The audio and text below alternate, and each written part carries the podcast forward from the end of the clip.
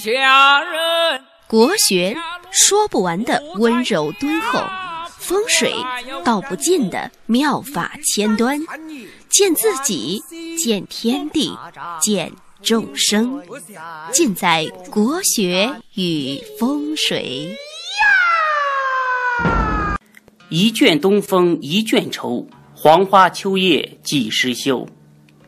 人生美景迟来好，合欢早渡怕暗沟。号邀蓬莱三剑客，洗睡乾坤梦里头。写篇诗意柔肠断，唱尽世间泪横流。各位听众，大家好，我是罗云广之。今天呢，我们来讲神煞篇。讲神煞呢，首先要讲的是天乙贵人。那什么是天乙贵人？大家都知道，有一首歌诀。叫做甲戊兼牛羊，乙己属猴相，丙丁猪鸡未，壬癸兔蛇藏，庚辛逢马虎，此事贵人方。这个天乙贵人呢，可以从年干上来看，也可以从日干上来看，都可以看天乙贵人。但是一般来说啊，年干上的天乙贵人比较贵重，因为年主这个祖宗。那天乙贵人呢，是天上的神，是天皇大帝的首辅，是极其尊贵的。那根据书上记载呢，他所到之处，一切的凶神恶煞都要躲避。在《三命通会》里面说呢，天乙贵人是三命当中最吉的神，若人遇之则荣，功名早达，官禄亦易尽。如三命皆成旺气，那这个人呢，终登将相公侯之位。所以呢，天乙贵人他是一个非常吉祥的神，在八字当中啊，如果出现了，可以提升命局的一个档次。如果八字当中呢有恶煞，同时呢遇到天乙贵人，那这个煞的凶气啊就会大大降低。那如果命遇天乙贵人还成格成局的话，一般来说呢都是富贵之命。命中带天乙贵人呢，主人气宇轩昂，悠游仁慈。那天乙贵人呢，他最怕行冲迫害，而且呢还怕落空亡。天乙贵人呢，一般人来看呢。所有的天意贵人都是一模一样的。其实呢，天意贵人呢，他如果专业的人来来讲这个东西，他也分分的是非常细的，也分为三六九等。关键呢是又要理解这些天意贵人的一个亲近和远疏。比如说天意贵人呢有珍贵，比如说甲兼位。为贵人，那如果逢辛未，就是珍贵。为什么呢？因为本旬他炖出来的这个天乙贵人啊是比较真的。有合贵，比如说甲用丑为贵，那甲己呢就是合贵。比如说甲见己丑为合贵，就把贵人呢合到自己的身上。这样子的，他的天意贵人的等级也要提高了一个档次。还有捧官贵人，比如说甲见辛位，这样子呢就是捧官贵人，因为辛是甲的官贵嘛，呃辛位这一柱既是官又带贵，所以叫做捧官贵人。那还有一种呢叫做捧印贵人，捧印贵人，比如说甲见癸丑是捧印贵人。那还有一种呢，叫做换贵，比如说甲子见乙丑，就是换贵。因为甲见丑为贵人，乙见子也为贵人，它两个相互交换，这个称为换贵。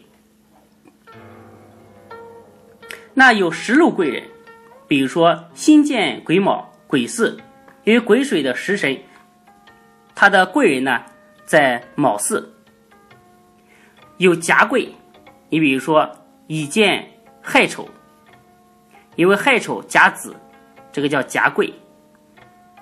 有拱贵，你比如说乙日乙日主见到乙亥乙丑，乙亥和乙丑天干相同，亥丑拱子，这个叫做拱贵。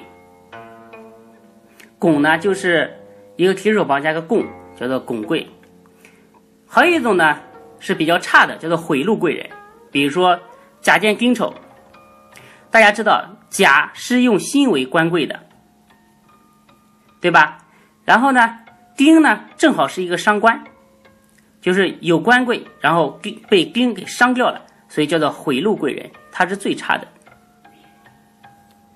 像天乙贵人呢，在实战当中啊，一是用来取格的，二呢是属相，三是用来取方，第四呢是用来择吉的。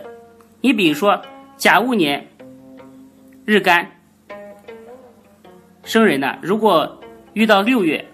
腊月，这个叫叫做贵人做局。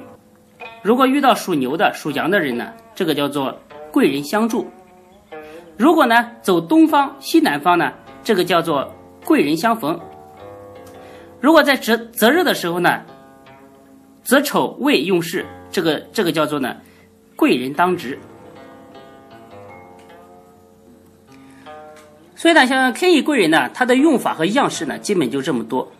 在八字当中呢，就是要参合格局一起来看，不要执着于一个天乙贵人。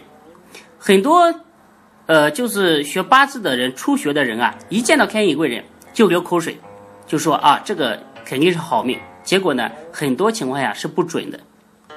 然后呢，他就怀疑书本，说天乙贵人没有用，是骗人的。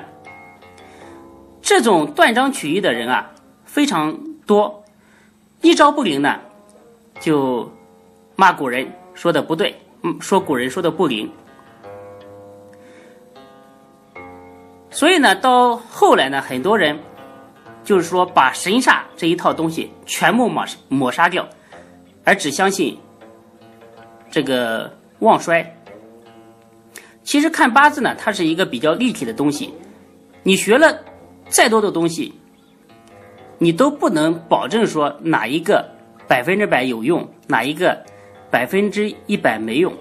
这个呢，它是在长期的磨练、长期的锻炼当中呢，积累了很多经验吧。然后呢，最重要的，它是把人的这个心智啊，把人的把你自己的内心要磨砺的非常的敏感。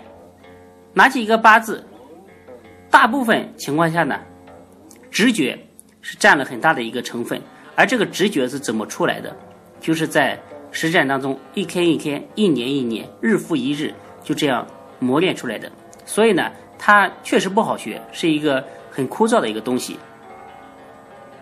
那天意贵人呢，如果在月令相见呢，就叫做。贵人做局，所以这些这么多的用法呢，大家可以在实战当中啊多多参考。然后呢，在三命通会当中啊，有一章专门是讲这个天乙贵人的，讲的非常非常的细。只是很多人看书不细，看书不用脑子，所以常常呢一翻而过。其实这些东西啊，在三命通会里面啊，在古人的很多书里面都讲的。已经清清楚楚了，就说大家学到任何的知识，都不要执着。当你打开一个八字的时候，你应该把所有你学过的东西全部放下，用心去体察这个八字的玄妙之处。好，今天讲了这么多，讲的可能有点乱哈，而且知识点比较多，大家呢可以在实战当中多多体会。那我们下期再见。